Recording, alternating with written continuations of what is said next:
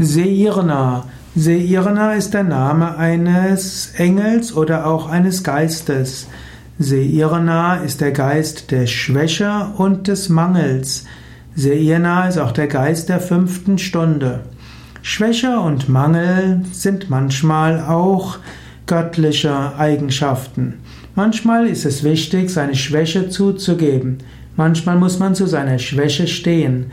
Und die Kraft, die kommt, wenn man seine Schwäche zugibt und zu seiner Schwäche steht, ist Seirna. Auch Mangel ist manchmal etwas Göttliches. Man muss nicht immer im Überfluss leben. Auch im Mangel steckt eine göttliche Botschaft. Auch dafür steht Seirna.